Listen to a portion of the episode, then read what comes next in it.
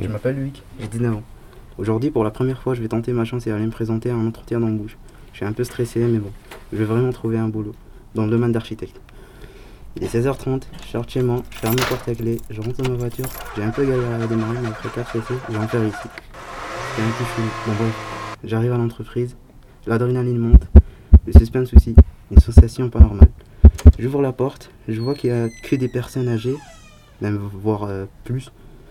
Mais bon, ce n'est pas important. Je me dirige vers le bureau de patron, je frappe à la porte et j'entends une voix qui me donne la permission d'entrer. Entrez. J'ouvre et je rentre.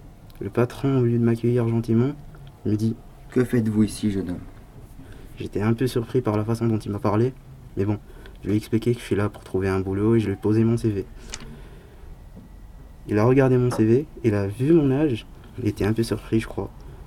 Il m'a regardé bizarrement en me disant Vous n'êtes pas un peu trop jeune pour faire ce genre de boulot Parce qu'à 19 ans, je sais que vous n'êtes pas un peu trop compétent, quoi. J'étais un peu choqué, je trouvais pas les mots, quoi dire? Il m'a sorti. C'est pas mieux si vous travaillez chez McDo ou chez Jouet Club? J'étais choqué et surpris de la façon dont il m'a parlé. J'étais énervé. J'ai quand même essayé de débattre, mais rien à faire. Pff, il s'en fout totalement.